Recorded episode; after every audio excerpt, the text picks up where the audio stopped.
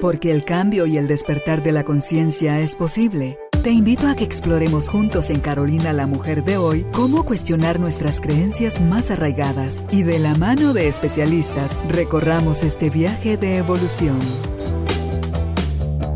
Bienvenidos. Tribu de Almas Conscientes, nuevamente bienvenidos al estudio de Carolina, la mujer de hoy. Empezamos el año con esos propósitos de, ups, pasé las fiestas de fin de año comiendo de todo, todo el tiempo, no le dije a nada que no. Entonces estoy queriendo perder peso, pero vamos a hablar sobre cómo perder peso de forma segura. Y para ello nos acompaña en el estudio hoy nuestra invitada Gisela de Gramajo. Ella es chef especializada en nutrición y autora de los libros Feliz y Saludable y ahora que nos viene a presentar su nuevo libro Alimentación y Estilo de Vida Saludable en Familia. Así que tenemos tanta información para compartir porque no es solo perder de peso, sino perderlo de una manera divertida, saludable y de manera permanente.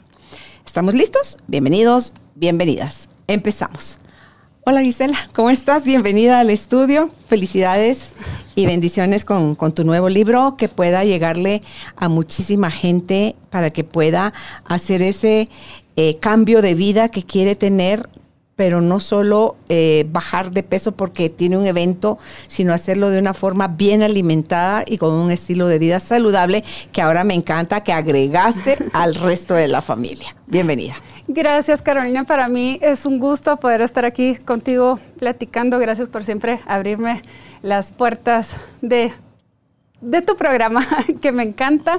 Y pues sí, ahora estoy dedicando un poquito más a hacer conciencia de que la educación nutricional viene desde pequeños y al hacer eso, pues no nos vemos sometidos en problemas de tengo obesidad, tengo 50 libras de más, tengo y, y tantos bloqueos mentales que podemos tener por una mala nutrición o malos consejos desde chiquitos. Entonces estoy tratando como de empezar a, promover eso para no tener tanto problema porque a veces pues llegamos eh, las generaciones mi generación llegamos a un punto donde nos vemos con mucho sobrepeso y nos cuesta como, como empezar a ver qué hacemos y siempre queremos hacerlo todo rápido y no hay que hacerlo de una forma responsable y segura. Sí, y, y, además que contenga esos dos grandes ingredientes, responsable y segura, puede ser divertida deliciosa, variada, en fin.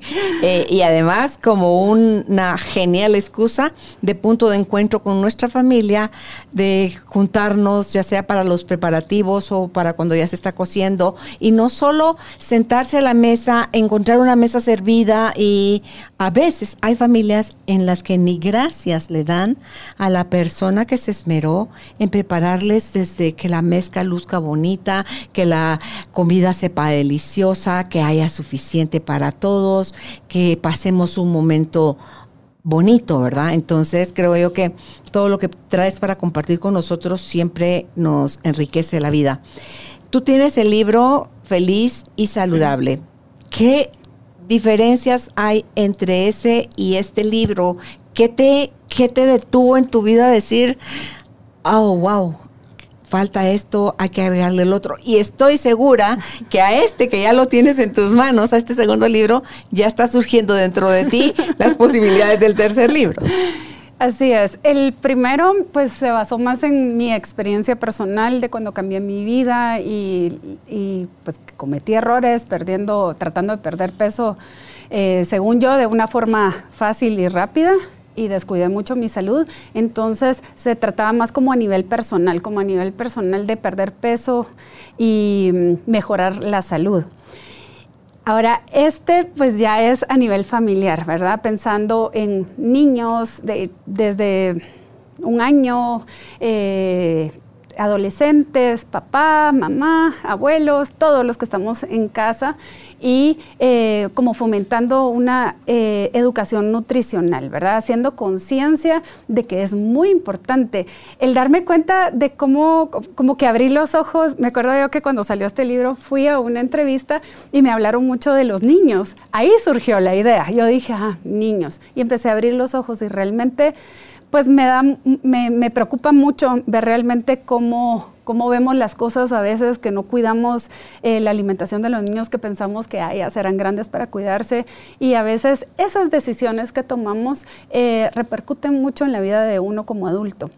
Entonces, pues esa es mi motivación, mi granito de arena, aportar al cambio, al abrir la mente, porque como tú decís, ves montada la mesa y qué rico y todo, hay que cambiar ese chip de que lo rico solo es lo que compramos empacado o lo que pasamos trayendo eh, o, lo prepararon en un hotel o en un restaurante. Eso, de hecho, escucho mucha gente que dice, Ay, es que todo sabe rico fuera. Eh, ay, me encantan tus frijoles, es que los de mi casa no me gustan. Pero es, es es como el, chip que uno tiene, ¿verdad? La programación inconsciente que tiene uno de que comer fuera, comer, eh, que calidad de vida es comer todo lo que nos hace daño y nos provoca problemas de salud. Y no es así, realmente hay otra versión y eso es lo que trato de demostrar con este libro porque pues meto recetas, hay pastel de chocolate, hay pizza, hay muchas cosas y también otras versiones de otros platillos bastante eh, que no son tan conocidos como esos, pero la idea es ala, todo es saludable, ¿verdad? Yo estaba haciendo un video de, cabal de hacer la pizza que, que, pongo aquí y me dicen, ¿y de verdad es saludable? Sí, es saludable porque todos los ingredientes, es cuestión solo de ir aprendiendo qué cosas de ingredientes vamos a ir poniendo. El solo cambiar una cosa puede hacer la diferencia en una receta. Y, y, no solo eso, sino que es tan variado la presentación de cada platillo que tú tienes acá para los tres tiempos de comida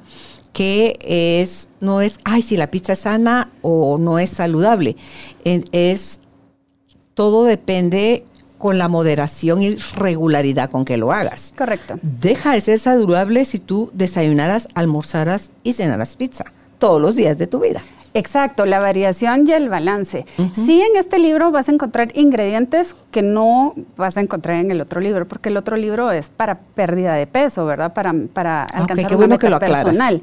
Pero esto es estilo de vida en familia. Entonces sí vas a encontrar algunos ingredientes que, por ejemplo, eh, queso cheddar o queso, otro tipo de quesos, pero explico muy bien las cantidades, el hecho de que no sea tan, tan tan seguido. Por ejemplo, tengo macarrones con queso, que la, versión más práctica que encuentran es en cajita o en trastecito para meter al microondas. Entonces, obviamente una versión hecha en casa, con queso cheddar, pero hecha en casa, sin químicos y sin preservantes, que nos pueden causar daño, pues sí es más saludable. Pero se permite eso, porque no le voy a dar queso cheddar todos los días a mis hijos, sino es de vez en cuando. La cosa es aprender. Entonces, también los niños los adolescentes, todos en casa aprenden a, a como a diferenciar y a decir, ah, bueno, sí, hasta más rico es, porque mi hijo, por ejemplo, él prefiere mil veces, yo les digo, ¿quieren pizza? Y mi esposo dice a veces, compremos. No, pizza mami.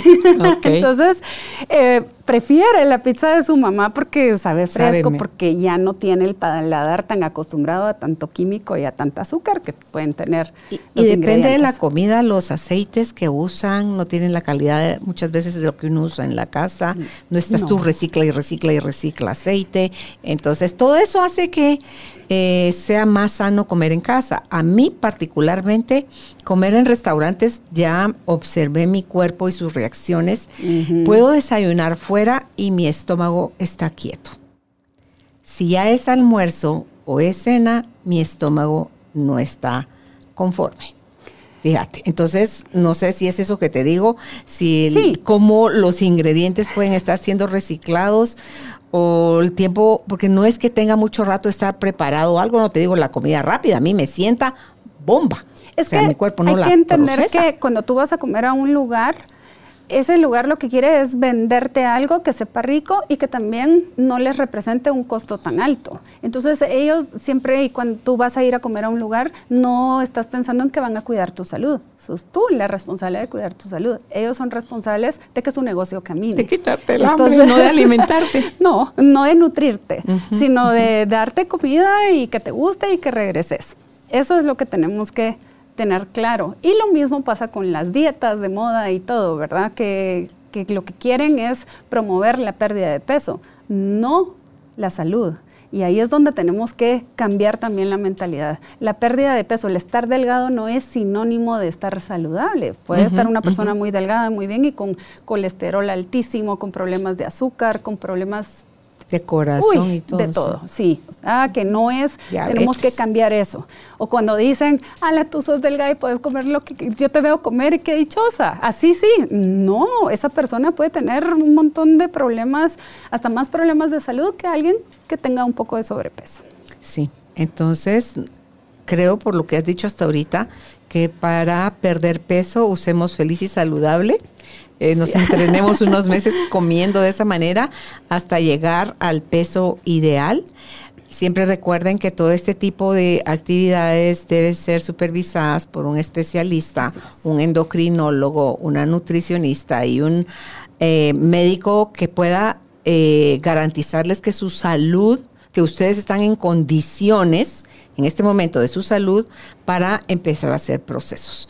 Porque empezar a lo loco fue lo que llevó a Gisela a, llevar a su salud a un punto de peligro. Así es. Entonces, eh, les recomiendo consigan ambos libros y en el primero se enteren cómo es la historia de ella, porque sí la vio crítica y eso fue lo que lo lleva a ella a estudiar para chef con esta especialización en nutrición. Me parece entonces que perder de peso, que no fue algo que hicimos de un día para otro, aunque sí hay temporadas en el año, como fin de año, que invitación a esto, invitación al otro, galletitas, pastelitos y todo este tipo de cosas con las que se celebra eh, las fiestas de fin de año, nos llevan a un poco darnos vacaciones, o sea, ser desordenados. Hay personas que sí son sí son súper rigurosas en ese sentido y no importa qué fiesta y qué época del año sea, se mantienen y respetan su cuerpo. Pero para los que no, eh, y, si nos tocó comer un poco de más y hoy estamos lamentando las libras, estas que queremos bajar, o kilos en algunos países, es em, qué es lo que nos recomiendas para perder peso de forma segura. En, si, es que no va a ser lo mismo si quiero perder 10 libras, que si quiero perder 30, que si quiero perder 60 libras. ¿Y en cuánto tiempo? Exacto, depende de, muchas cosas y qué tipo de vida y qué tipo de alimentación estás llevando. Pero cuando tú decís, bueno, viene diciembre y vienen invitaciones y todo, eso es parte de la programación mental que tenemos inconsciente de que llega diciembre, voy a engordar 15 libras. Yo ya sé que en, en diciembre me engordo 15 libras y en enero ahí vemos qué hacemos, pero el vemos qué hacemos es cualquier cosa, ¿verdad? Cuando yo ya tengo 10 años, un poquito más, de mantenerme en mi peso eh, estable y sí disfruto, o sea, sí como cosas que no son saludables, sí disfruto tamalitos, sí disfruto un montón de cosas en, en diciembre, pero mi cuerpo está nutrido. Es que eso es lo que pasa también, mi cuerpo está nutrido y yo si sé que tengo una cena en la noche y va a ser pesada, desayuno saludablemente como siempre y almuerzo bien. Pero tenemos esa mentalidad de como en la noche voy a comer cosas que no son, entonces todo el día. Y entonces ahí es donde empieza el desorden. Pero si uno mantiene su estilo de vida saludable, no pasan esas cosas, porque el cuerpo nutrido aguanta eso entonces no va a tener ese rebote porque está nutrido. El rebote, el, los el aumento de peso así que se dispara y después baja y todo, es porque también el cuerpo no le faltan nutrientes. Entonces yo sí como, pero trato de llevar mi vida lo mejor posible. Incluso si viajo, en mi desayuno siempre es saludable. Trato de que sea lo mismo, porque es la base. Si empiezo con un desayuno que no estaba muy nutricional, no me aporta lo que yo necesito, ya a las dos horas ya tengo hambre y así. Y entonces uno viene de viaje con 10 libras de más. Así que lo primero es eso. Si tenemos ya un estilo de vida saludable, seguir con ese estilo de vida saludable. No quiere decir de que, ay, no, como yo soy saludable, no voy a ir a nada. Yo voy a todo lo que me invitan y disfruto, pero también me limito en las porciones, porque todo eso tiene que ver. Sí, con medida, ¿verdad? Y sí que como bien dice la frase, nada en exceso. Yo creo que cuando estás bien nutrido o bien alimentado, el hambre que manejas es diferente a que cuando nos has dicho en otros programas, lo que comemos está lleno de calorías vacías.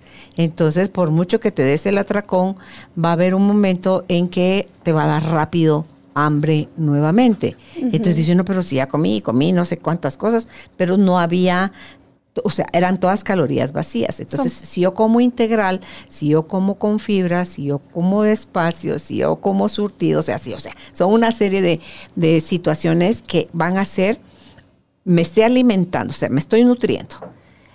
Y el hambre es como moderada, no es aquel apetito feroz que dice uno, le estoy viendo la cara de hamburguesa a la persona que está enfrente. Sí, es que eso tiene que ver, como tú llevas a lo largo del día una alimentación balanceada y nutricional, nunca vas a tener ese hambre desesperado y los antojos y todo, te da un hambre normal y, el, y a veces ni te da hambre. Llegas a tu hora y sabes que vas a comer y tampoco tener rechazo. Pero cuando es esa cosa de que acabo de comer y ya tengo hambre, es una falta de nutrientes. Y está la hormona del hambre o la que conocida como hormona del hambre, pero su nombre es grelina.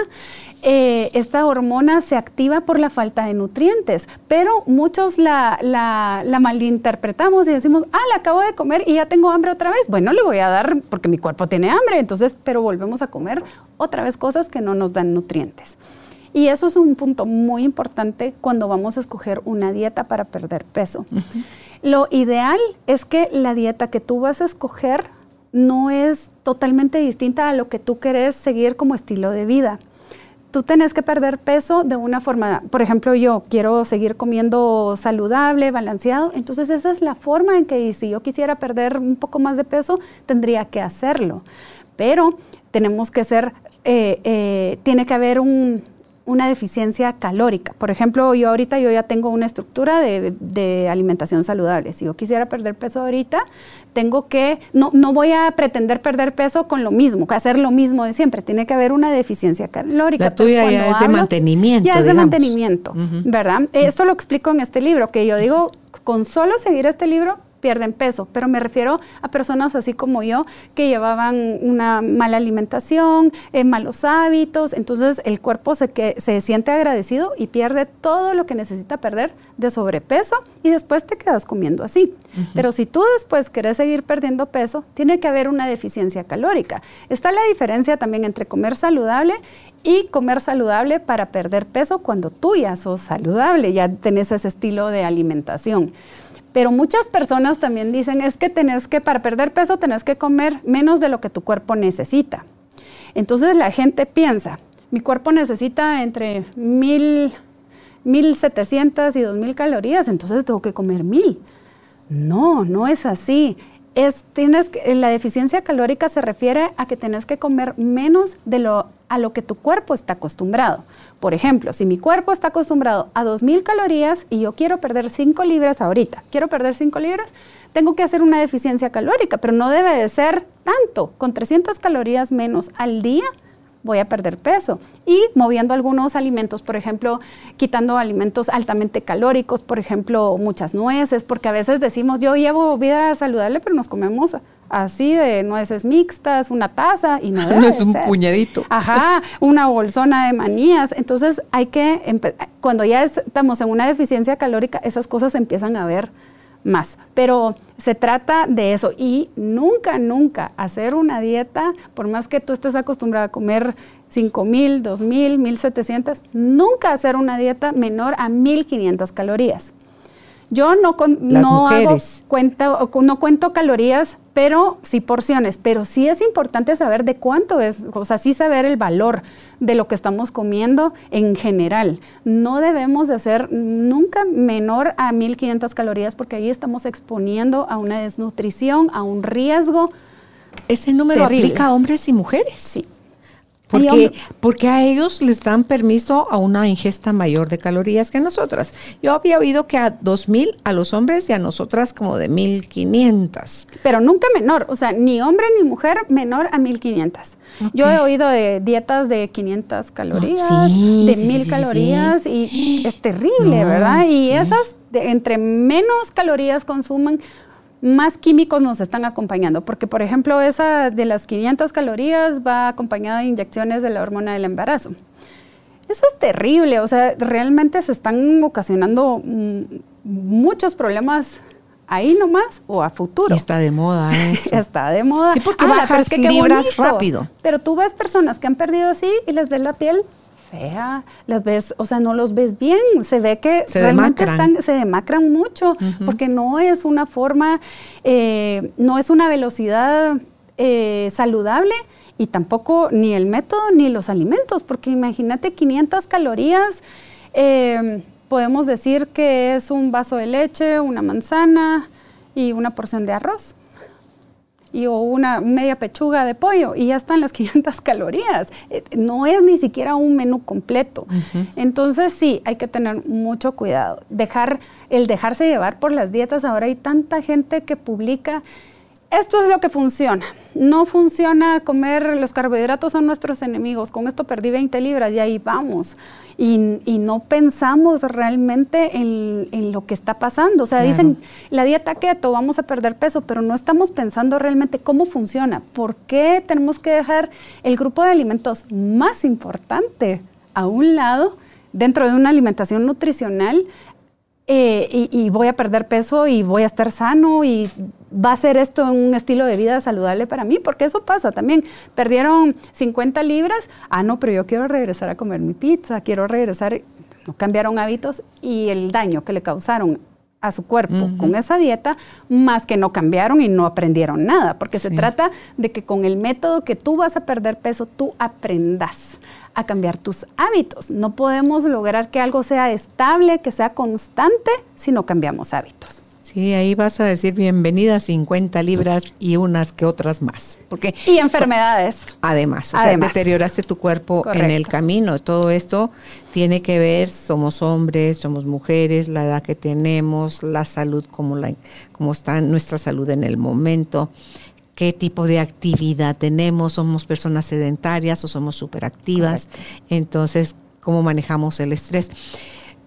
Surgió en mí la duda, porque no me recuerdo si ya te lo pregunté en otra entrevista, cuando tú trabajaste tu libro Feliz y Saludable y ibas recuperando tu salud hasta llegar al punto donde estás ahorita, ¿trabajaste la parte emocional?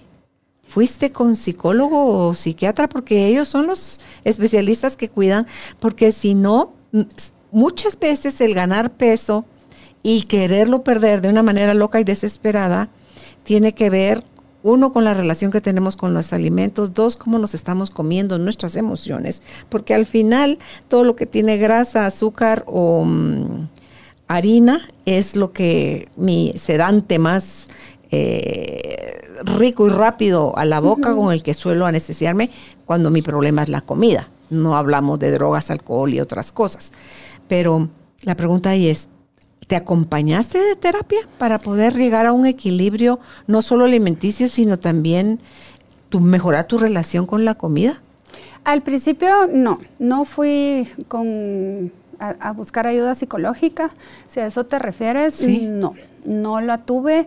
Eh, tuve, pero porque como yo he contado, yo pasé por una pérdida de embarazo, entonces como que buscaba ese tipo de cosas, pero así como decir, ay, yo estoy adelgazando y necesito, no, no tenía esa conciencia. ¿Ese desorden que tuviste te fue parte de la pérdida del embarazo?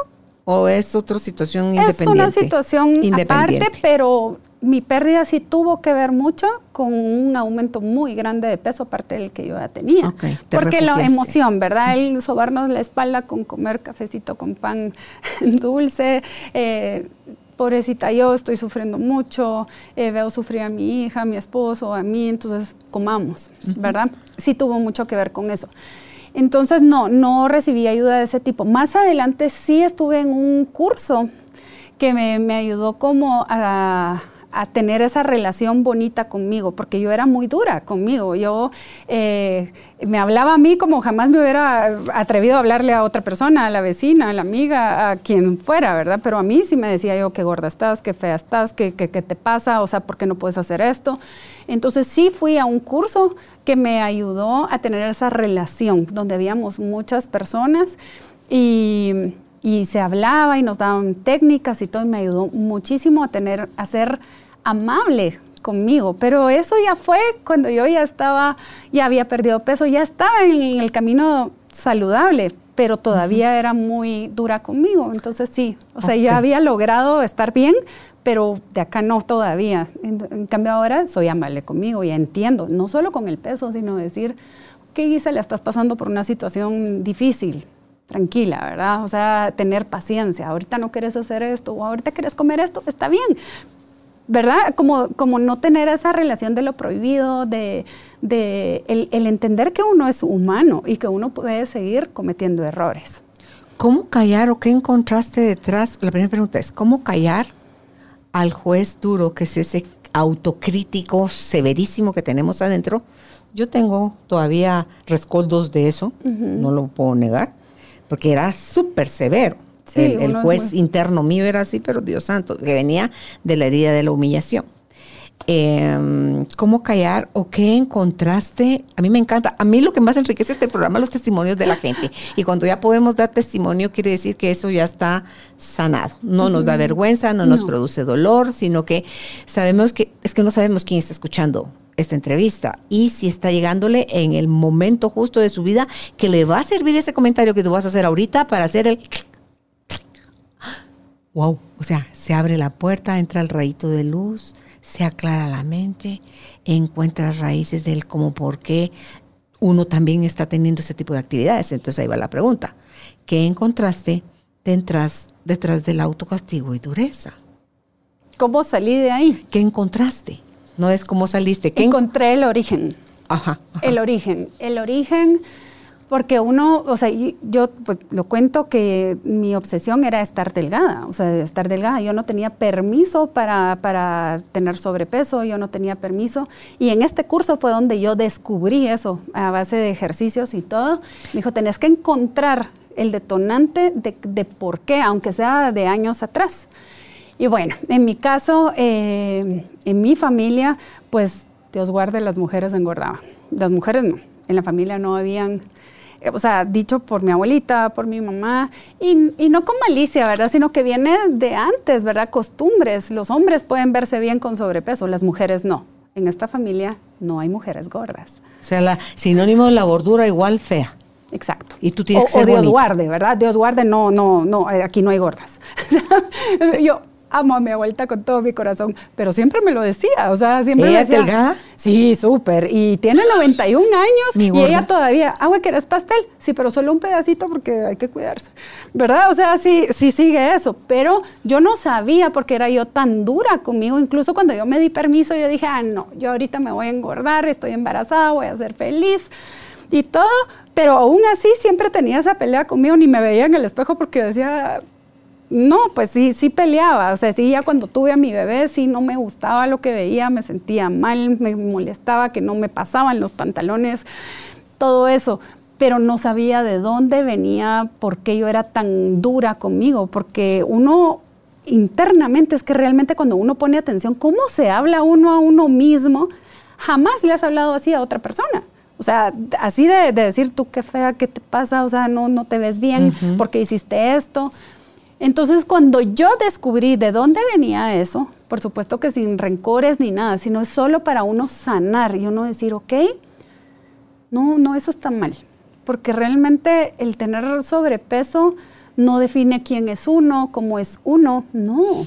Realmente el, el- el tener sobrepeso tiene que venir de decir a, mejorar esto, pero porque nos amamos por nuestra salud, porque queremos tener más años de vida, eh, queremos, eh, pues, eh, por lo que a muerte natural se refiere, ¿verdad? Y quiero estar ágil, quiero el amor a uno mismo, el querer, así como tú por tus hijos haces lo que sea, uno tiene que tener esa relación con uno mismo y decir, yo me amo, yo, a mí me encanta como soy yo. Y también entender qué tipo de cuerpo tenés tú, que, que hasta dónde puedes llegar. Yo no puedo pasar de talla 6 porque tengo una cadera muy ancha. Entonces tuve que aceptar eso, decir talla 6 es, ahí estoy bien y me gusta. Son números, medidas y conceptos, porque tú decís, talla 6 es alguien delgado, no me fregues. Sí, pero vienen muchas personas Sí. y es que talla 2, talla 0 Ah, y no, es todo. que a ella se les fue... Las influencias que no son reales también de redes sociales, de Sí. revistas, de Tú todo mira a eso. Marilyn Monroe. Claro, antes Era de los cuerpos talla 10. naturales, ajá, los cuerpos naturales. Esa era mujer lindo. paraba el tráfico Claro. y era talla 10. No era, ¿Te imaginas una Marilyn Monroe talla 0? Exacto. O doble cero. No, no, no. Eso es un modelo de pasarela. Pero yo digo esto porque la influencia que tenemos, lo que vemos es diferente y no es real siempre. Entonces tenemos que entender cómo es nuestro cuerpo, aceptarlo. Por ejemplo, yo soy de piernas gruesas. No puedo pretender tener Así te bajes 10 libras más, tu pierna Mi pierna es gruesa, siempre va a ser gruesa de la pantorrilla, así es. Y a mí me costó como mucho aceptar eso, pero cuando a medida de que yo fui entendiendo todas esas cosas, eh, pues cambié mi actitud conmigo. Y eso es realmente el secreto. Primero tiene uno que quererse, aceptarse como es. Ok, no te gusta el peso en el que estás, no te gusta la talla que tenés, perfecto, haz algo al respecto, pero algo que no te vaya a causar ni daños psicológicos, ni daño a tu salud porque los daños que uno puede conseguir haciendo una dieta no adecuada se pueden quedar para siempre con uno. Conversaba con una chica, una de las hermanas de ella es chef, y ahí es donde tú ves cómo nos impactan las creencias de quienes nos quieren, eh, que tampoco es bien aceptada la gordura en, esa familia, o sea, desde el papá, la mamá, la abuela, o sea, es un bombardeo perenne Dice, mi hermana es chef, pero ella solo come lechuga y pepino. Yo me quedé así, no puede ser. Sí, me dijo. Entonces yo dije, ahí hay severas creencias, heridas, donde tú, tú eh, estás al servicio de gente cocinándole exquisito, pero a ti no te das. Y tú decías hace un ratito, así como quieres a tus hijos, quiérete tú a ti. Ok, si tú no te quieres a ti como dices querer a tus hijos, es falso que quieres a tus hijos, porque no les podrías dar, no podemos dar hacia afuera aquello que no tenés para darte a ti. O sea, no puedes ser un rey hacia afuera y un mendigo hacia adentro, o sea, tratarte con la punta del pie. Eso habla de que no tienes relación ni contacto con el amor y por lo tanto, como no te lo puedes dar a ti, mentira que se lo das a, nadie más. No puedes dar lo que no tenés. Sí, entonces eh, me decía ella, mira, me sentí tan identificada con ella y me siento tan identificada con tu historia porque cuando tenemos esa guerra perenne con el peso, es porque estamos sufriendo algo por dentro, porque estamos callando algo por dentro, es porque no estamos aceptando ni la forma, ni la estatura, ni el color, ni las libras, ni los excesos, ni las carencias de poco busto, mucho busto, pocas caderas, nada de caderas, piernas flacas, piernas gruesas, o sea, ya cuánta gente quisiera tener tus piernas, ¿verdad? Las flaquitas, flaquitas, flaquitas. ¿Cuántas quisieran tener? Si tenés trasero, ¿cuántos quisieran ese trasero? o el busto. ¿Verdad? Entonces, es más allá de que no valoro ni agradezco lo que tengo ni lo disfruto, porque si me lo estoy reprochando, no lo disfruto. No lo luzco. Y al decirlo luzco es, me siento a gusto con la ropa que me pongo, me disfruto en pijama, como me disfruto desnuda, como me disfruto en calzoneta, como me disfruto en vestido de noche, como me disfruto como sea que me, que me tenga yo a mí, me debo disfrutar. Es por, es como que pudiéramos cerrar los ojos y decir, ay, qué Exacto. Y ahí acabas de tocar un punto muy, muy importante en el proceso de pérdida de peso. Porque pasa que uno dice, bueno, voy a perder peso y estás perdiendo 15 libras. Bueno, 15 libras. Pero, pero te seguís viendo la llanta, la flacidez, la, celulitis. Pero sigo con celulitis, pero sigo con esto y bueno, ni modo, y seguís peleando. No, bajé dos libras. Sí, ahí vamos. No te vas a ir a premiar con un helado. No, no te vas a ir a premiar. Pero sí, el decir lo que tú dijiste, qué alegre, qué bien. Esto también lo aprendí en el proceso porque yo decía, pasé por ahí también y después ya dije yo, sí, qué bien, ahí vamos. Y es lo que trato de transmitirle a todas las personas que buscan el libro, que me preguntan. Y yo, no, dos libras está súper bien. ¿Cuántas perdiste en un mes y medio? Cinco. Excelente es un proceso, hay que aplaudirse a uno mismo y seguir adelante, porque nadie más va a venir a decirte, cinco libras, bravo Carolina, sigamos. No, pero sí es importante buscar cómo. Eso que tú decías de esta persona que comía lechuga y pepino. Come. Es una falta de información también, y eso es lo que yo quiero cambiar con este libro, la, la educación nutricional, el realmente que entendamos qué grupos de alimentos. Hay muchas personas que no saben realmente cuáles son los carbohidratos, cuáles son las grasas saludables, cuáles son las proteínas de origen animal y de origen vegetal. Toda esa información, qué nos aporta, las funciones. Si tú entiendes eso y tienes una información básica, en el momento en que te digan, mira, esta dieta yo la hice, perfecta. Y tú ves que no hay verduras, que no hay frutas, que no hay eh, almidones, que tú vas a decir, esto no está bien. está equilibrado. Y lo vas a rechazar porque tú ya tenés conocimiento. Entonces, sí son muchos elementos para llegar a un punto, no son imposibles, pero sí hay que tener información, hay que tener amor a uno mismo.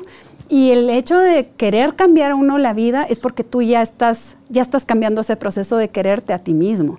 Cuando tú solo quieres perder peso o cuando ves a alguien que, ay no, hoy sí vamos a comer, pero mañana tres horas al gimnasio, ya se están castigando. Y una comida no te va a engordar, una, una no te va a engordar, así como una no te va a hacer más saludable. Eh, no es así, una ensalada no te va a hacer más saludable y una, una mala comida, no mala, una comida poco saludable. Eh, hay que tener cuidado también con ese tipo de, lenguaje, eh, no te va a hacer daño.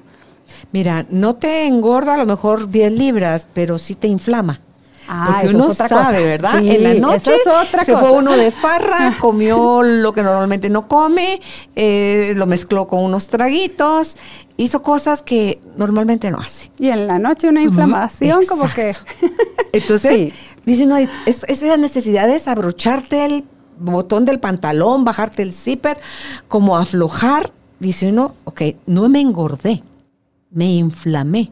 Y si me inflamé, quiere decir, o me hinché, o retuve líquidos, quiere decir, hiciste algo en contra de la naturaleza de tu cuerpo. Por eso tu cuerpo hoy no te salen los anillos, estás así, estás hinchado.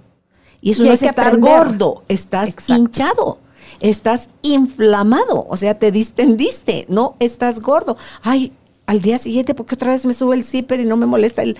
Pero si yo hago eso de manera repetida, continuada, mi cuerpo va a quedarse inflamado, hinchado, acumulando más grasa, eh, cansado, desnutrido, y ese es eterno, se puede volver para siempre. Y te puede llevar a una enfermedad crónica como el síndrome de, intestino inflamado.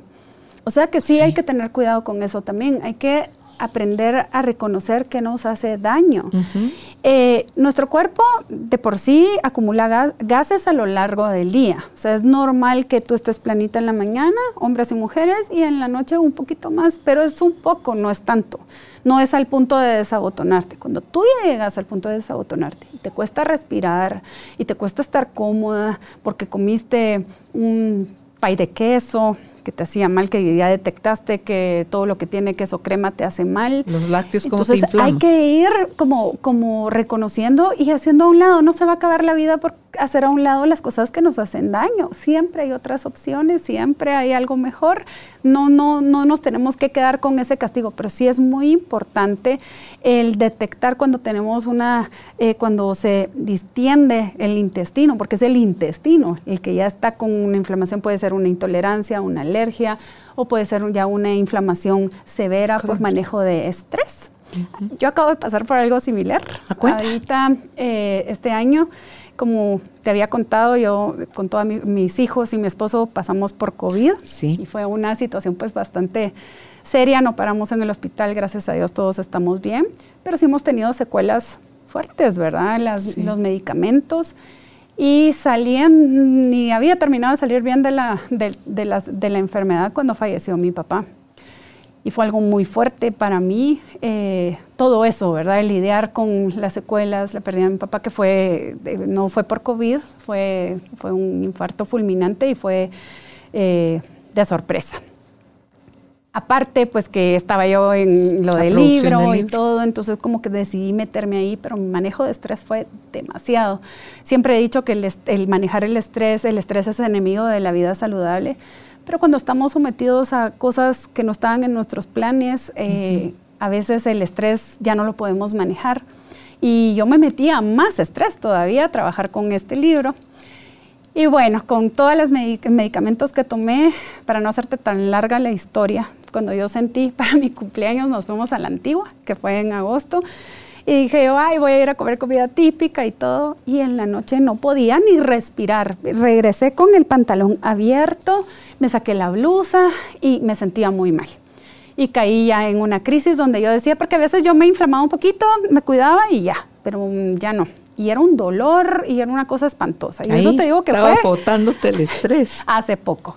Entonces eh, fui con el doctor y me hicieron gastro y colonoscopía y resultó que yo súper sana, pero por tantos medicamentos que con COVID tomas esteroides, antibióticos, un montón de antiinflamatorios. Eh, es una cosa muy invasiva, aparte de que el virus es muy invasivo.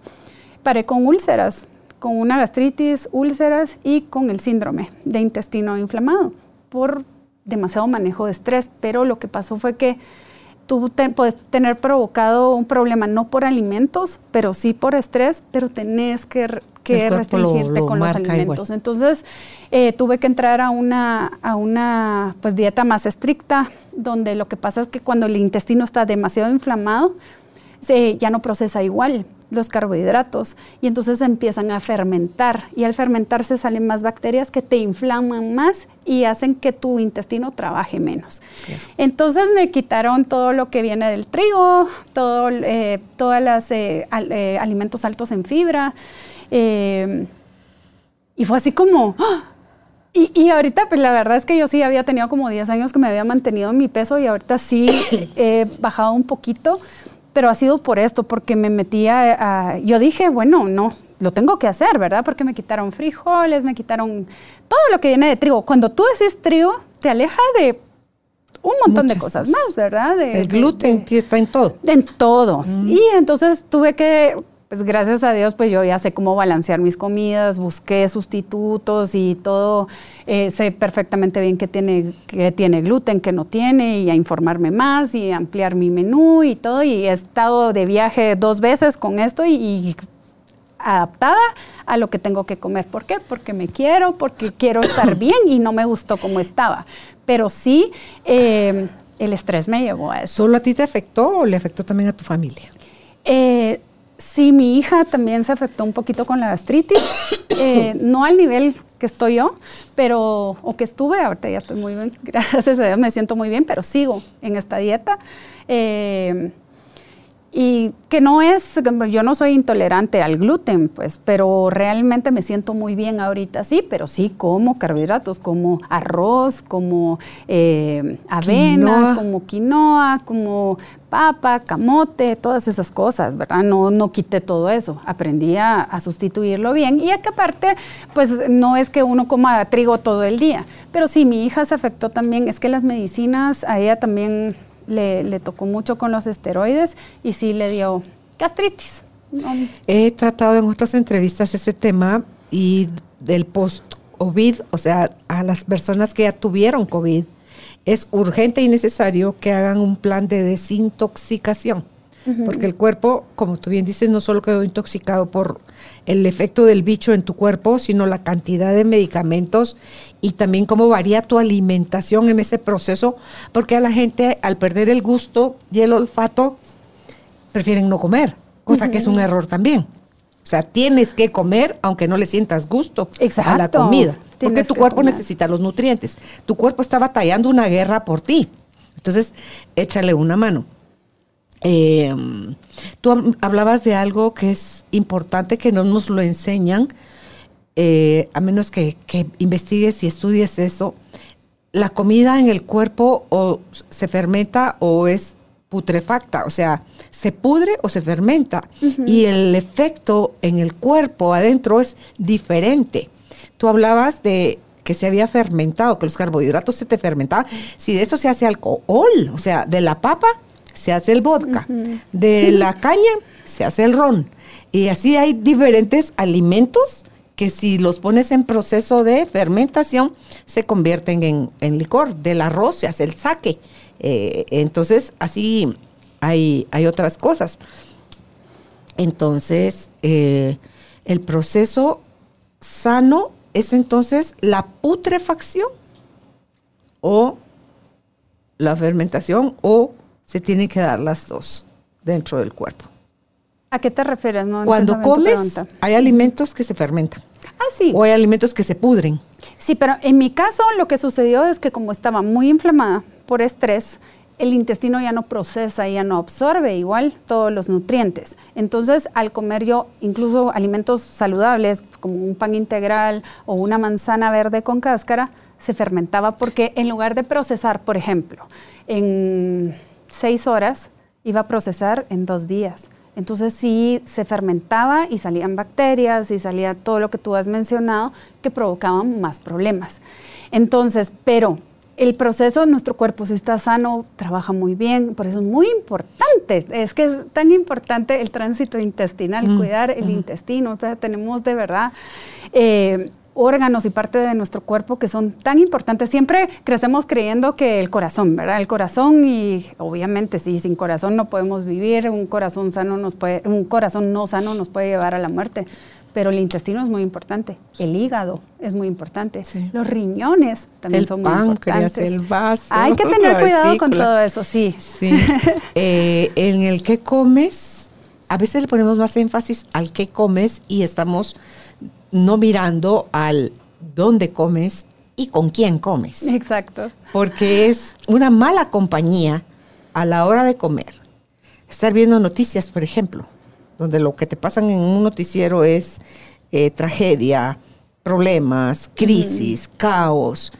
Mientras tú estás comiendo, por amor de Dios, ni cuando estás comiendo ni antes de irte a dormir, por favor, eviten eso, porque eso hace que su cuerpo se estrese y el estrés eleva la hormona del cortisol y eso hace como mantener acelerado tu, tu cuerpo, tus órganos están zoom, zoom, zoom. Es como estar en, un- en un carro, Así en el semáforo está en rojo, pero tú estás run, run, run. Entonces, como que ya vas a, a salir o estás en una carrerita con alguien y tu cuerpo te va a pasar facturas carísimas derivadas del cortisol.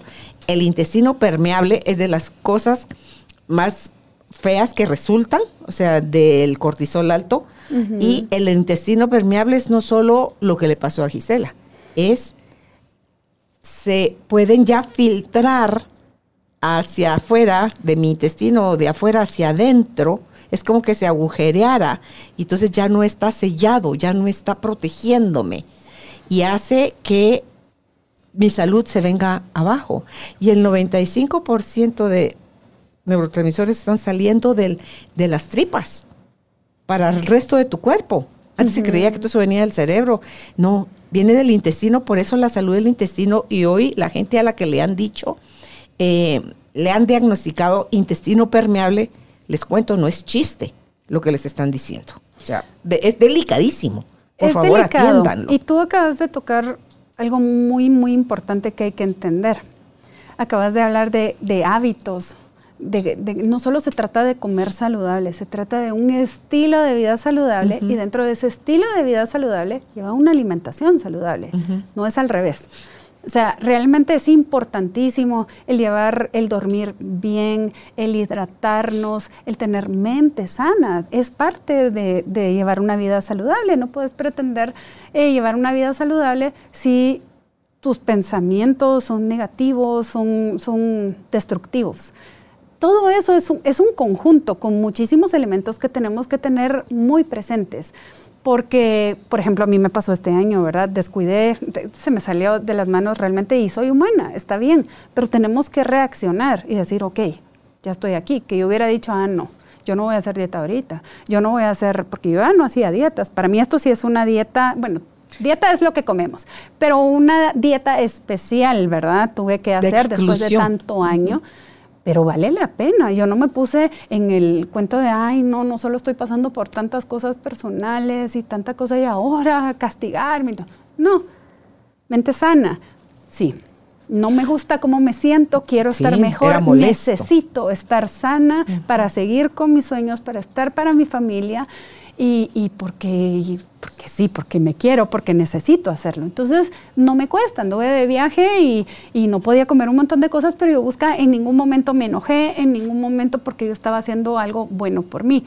Cuando uno tiene la mente abierta, la mente sana, claro el objetivo de hacia dónde vamos, ya no parece castigo. Al contrario, estoy haciendo algo agradable para mí y veo cómo me siento, cómo, cómo estoy de bien, cómo me cierran ya mis pantalones. Llega un punto donde con un hule, porque no podía cerrármelos y me dolía. Me ponía un hulito del, del, ojal para, para, el botón y bolsita floja porque me sentía demasiado. Y ahora ya hasta flojos me quedan otra vez y yo digo, ay sí, qué rico. Y no solo es cómo me veo, sino cómo me siento. Y sabes qué pasa, Gisela, que tú tenías ya 10 años de estarte sintiendo perennemente bien. Sí que puede suceder lo contrario. Cuando ya es en ti un hábito sentirte mal, ¿qué es lo que normalmente hace la gente? Se compra la siguiente talla.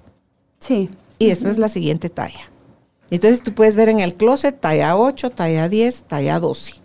Entonces vas de la 8 a la 12, de la Ajá, y, estás, estás con el yoyo, ¿verdad? Que estás variando de una talla a otra. Y ese yoyo le va a causar un gran daño a tu cuerpo. O sea, eventualmente vas a tener daños serios. Hay muchas personas que dicen, ah, no, yo, yo no, yo toda la vida he comido mal y no padezco de nada. Y sí, ahorita tal vez tienen 45 años y no padecen de nada. Espérate que lleguen a, 60. a los 70, a los 60. el cuerpo se cansa, o sea, por alguna razón, por, por, por, genética, pues tal vez aguantan un poquito más, pero eventualmente el cuerpo pasa factura. Totalmente.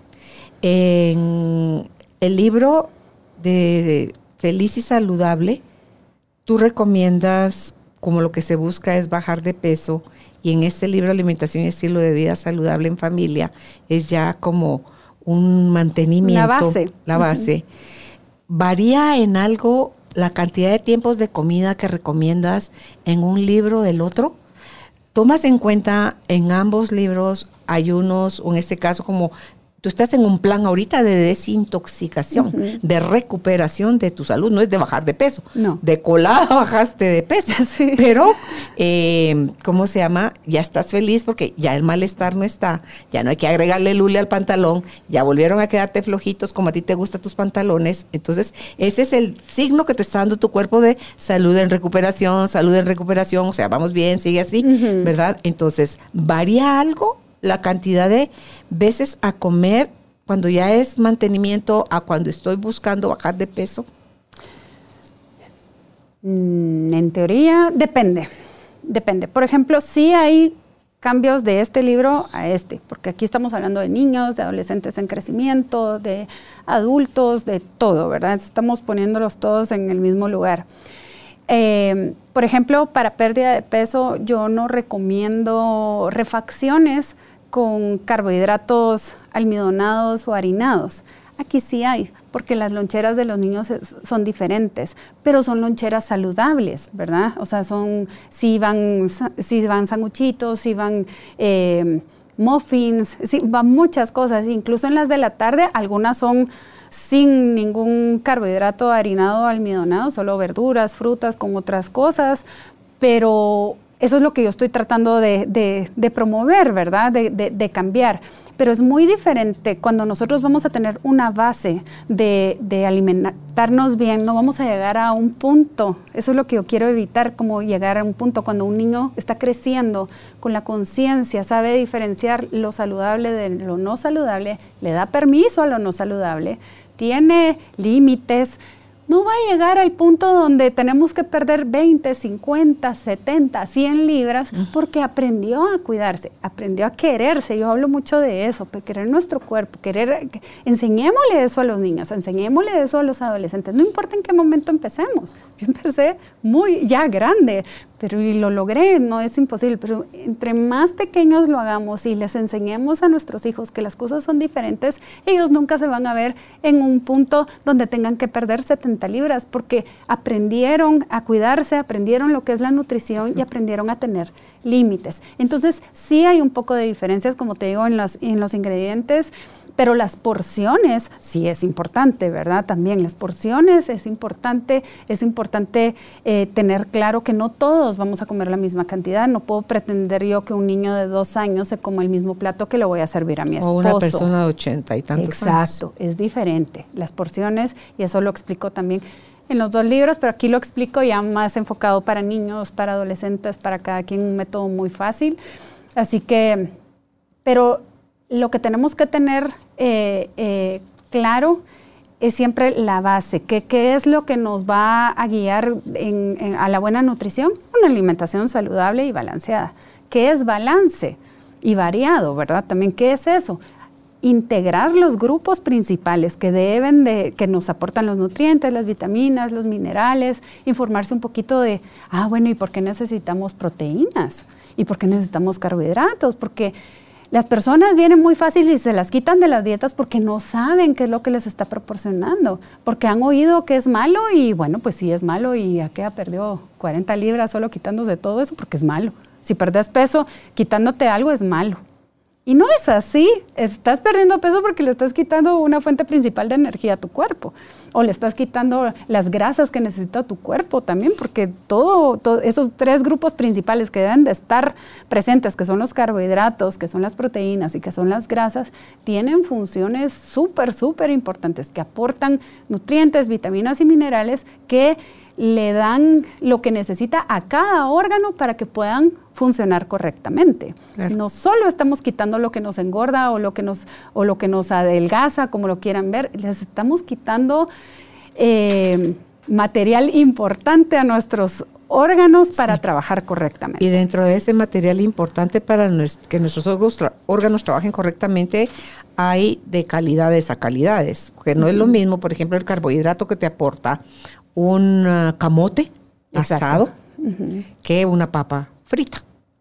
Correcto, las preparaciones tienen mucho que ver. O la proteína animal desgrasada o con grasa, la proteína vegetal, o sea, estás hablando de, de cosas diferentes porque también podemos hablar de las grasas, las grasas saturadas o las grasas saludables, como la que viene de las del aguacate, de los, la aceite oliva y todo esto, o de los peces de agua fría.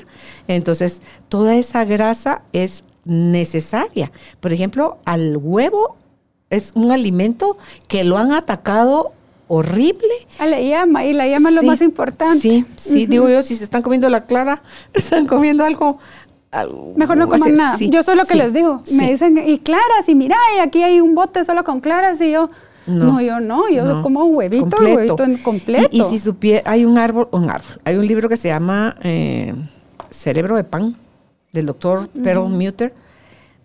Lo que él es un científico genial y la cantidad de referencia que hace en el libro a estudios científicos, pero te digo la cantidad que está señalada ahí en su libro, y él habla, por ejemplo, desmitifica de, o sea, el daño que a la larga el exceso y el consumo, pero así por años y años y años y años del gluten a muchas, de todo si no has descubierto que eres intolerante.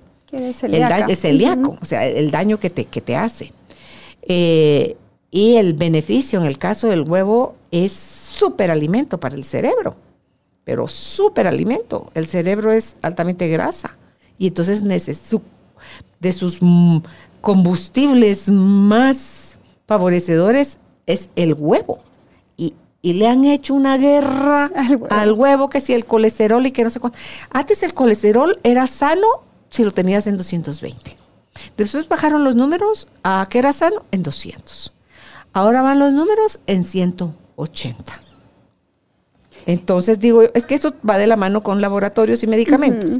Entonces, si yo te tengo que vender a ti un medicamento para bajarte el colesterol, entonces me sirve más si te digo que está 180 a que si está a 220. Ah, ando en 200, ando en 190.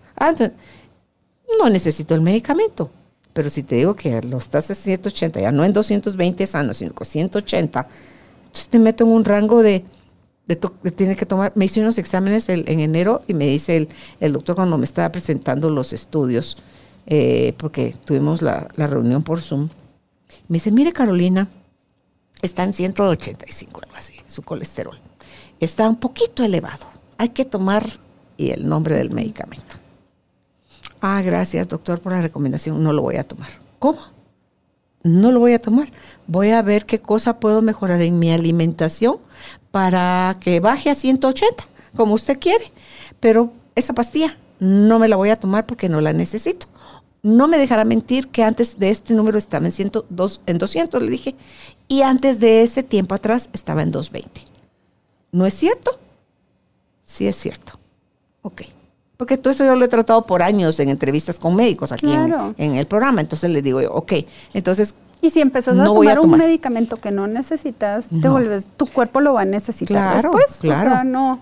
Hay cosas hasta como el, la chía y, cosas naturales que te ayudan a bajar ese tipo de niveles que se llegaron a subir, porque hay cosas, hay, hay situaciones estresantes, como tú decías, la muerte de tu papá inesperada, fulminante, donde lo dejan a uno ese tipo de noticias tambaleándose y que tú decís, Dios santo, o sea, tenés que hacer tu duelo, tenés que vivir tu dolor, tenés que abrazarlo y todo lo que conlleva la pérdida de un ser tan querido como puede ser papá. Pero también no dejar de comer como caer en el exceso, ¿no? O sea, eh, tenés que estar viendo en el, en, el sub y baja, ¿verdad? Cómo te mantenés más así y no estar hacia arriba o estar hacia abajo. Regresamos a, lo mismo, ¿verdad? La información. La información es muy importante, la educación nutricional, vamos a lo mismo, porque muchos eh, doctores o muchas personas eh, paran, ah, colesterol alto, quitemos el huevo, que era lo que tú decías, o en la, ah, y tú pones huevo en todos los días, en, o tú sugerís que podemos comer huevo todos los días, pero ¿y el colesterol? Ah, pero sí se sirve en su tocino, pero sí se comen eh, eh, embutidos. Todo eso es mucho más dañino que el huevo, sí todos los alimentos, esto, y esto es algo que a veces no saben las personas, todos los alimentos de origen animal tienen colesterol. Nosotros producimos colesterol. El colesterol lo necesitamos para funcionar correctamente. Pero las cantidades, eh, yo no manejo del colesterol. Hay dos tipos de colesterol, bueno y malo. No, yo no manejo eso. Es la cantidad de colesterol, los niveles de colesterol. ¿Está alto, está estable o está bajo? porque también puede haber una deficiencia en colesterol en nuestro cuerpo. Pero entonces, si está alto, debemos de retirar todas las, grasas principalmente que nos, que nos aportan más colesterol. ¿Dónde hay concentración de colesterol? En la piel del, pollo, ajá, en la piel del pollo, en los embutidos, en las grasas, en los cortes de carnes, claro, en los cortes de carnes eh, con grasa en todos esos. Eso es lo que tenemos que quitar, pero no lo debemos de quitar. Es una proteína excelente y, a buen precio, porque realmente es una excelente proteína y pues está al alcance pues de la mayoría de personas. Entonces, eh, hay que tener, hay que tener mucho cuidado, hay que informarnos. Sí, porque en el pollo y en el huevo cuida nada más lo de la salmonela y eso tiene que ver con la preparación, el manejo y la preparación de esos alimentos eh, tiene que ver con que contraigas o no eh, salmonela. Entonces el huevo no lo comas crudo. El pollo hay, que, saberlo manejar, o sea, hay que saberlo manejar para poder. Los procesos de cocción son muy importantes. Claro, no comas pollo rosadito que, esté medio crudo. O sea, son, son varias cosas que van a, a, ver, vas a ver el beneficio en tu salud.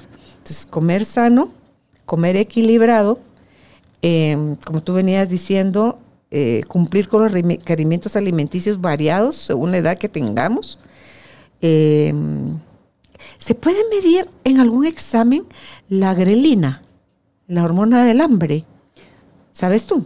No, mm, no.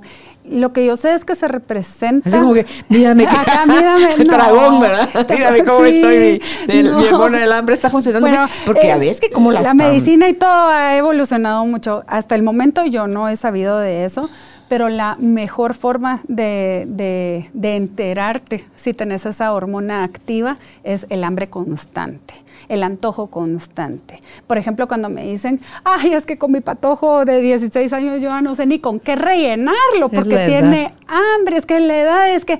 Y mm. entonces yo le doy de todo. No, Dele más comida nutricional, dele más sano. Veamos si está comiendo verduras, si está comiendo frutas, si está comiendo proteína, porque la proteína también, la falta de proteína provoca mucha hambre. Cuando tenemos esa, esa hambre incontrolable, puede pasar por falta de carbohidratos, puede pasar por falta de proteínas, por falta de grasas, por eh, ansiedad, por, estrés. Pocas porciones, o sea, sí puede pasar. Entonces hay que ver, ah, el patojo de 16 años tiene hambre y acaba de almorzar, ok, le voy a hacer una refacción saludable. Le voy a dar manzana con mantequilla de maní, con chispas de chocolate amargo, qué rico, pero le estamos dando proteína, le estamos dando fruta, le estamos dando magnesio, le estamos dando un montón de cosas con todo el, con La manzana verde con mantequilla de maní, sabe deliciosa. Sabe deliciosa.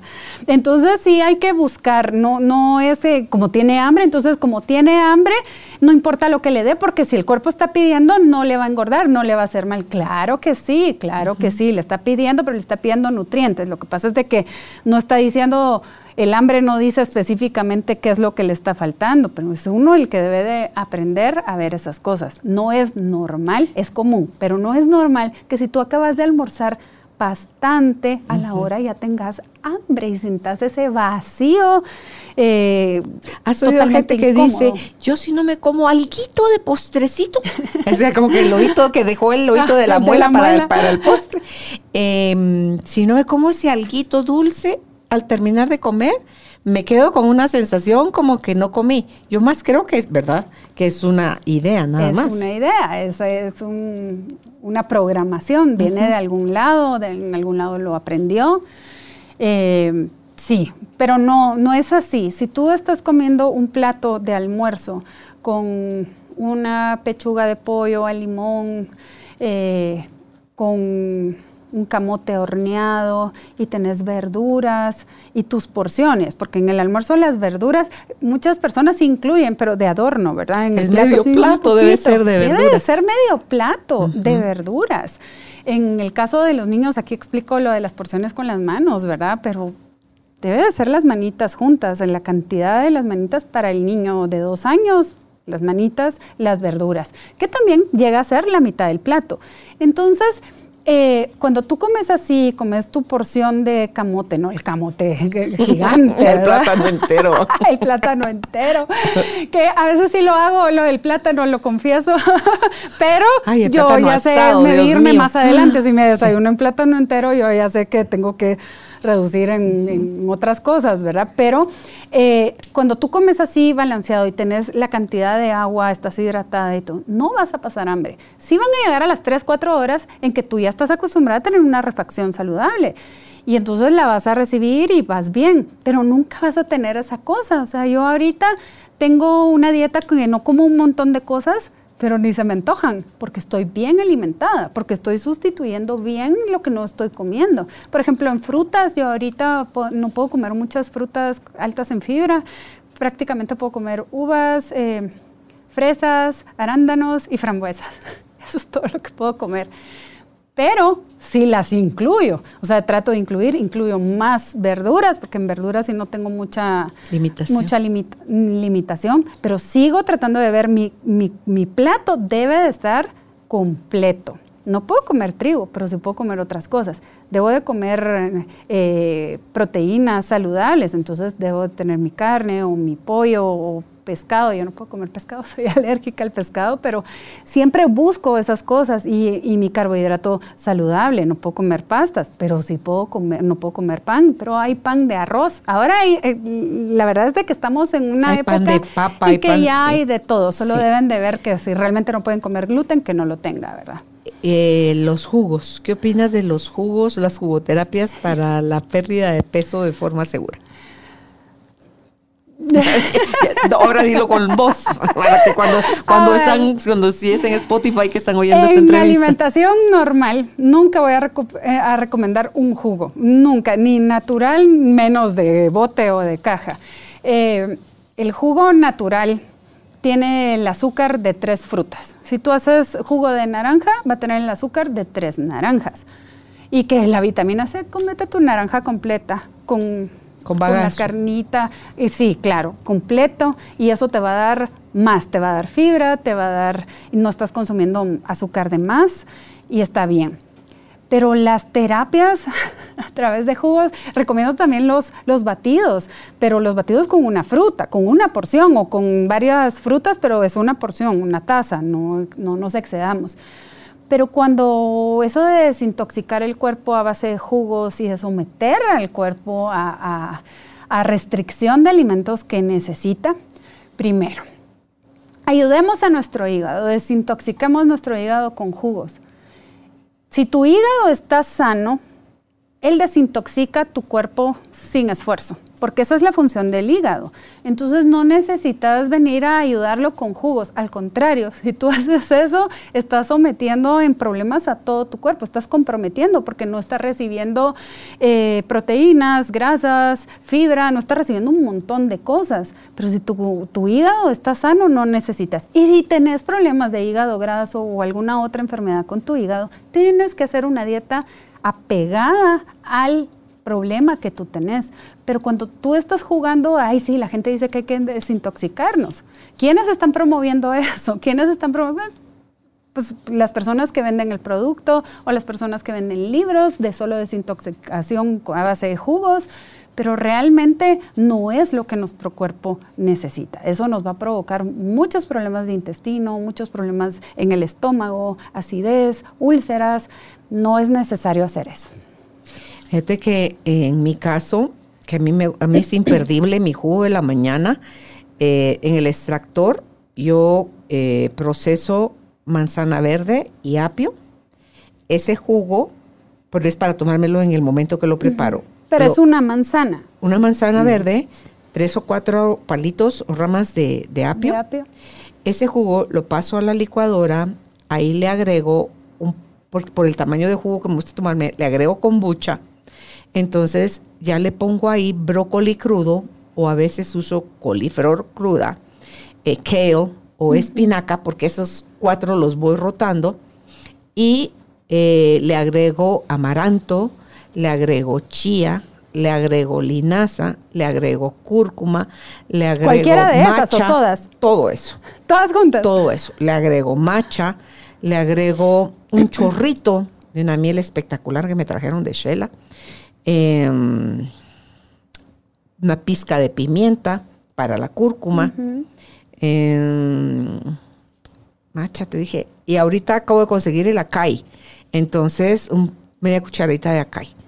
Entonces, todo eso son, todos son nutrientes. Cuando hemos hablado contigo de los, superalimentos. de los superalimentos, entonces yo me tomo mi licuado, paro la licuadora y es empezármelo a tomar.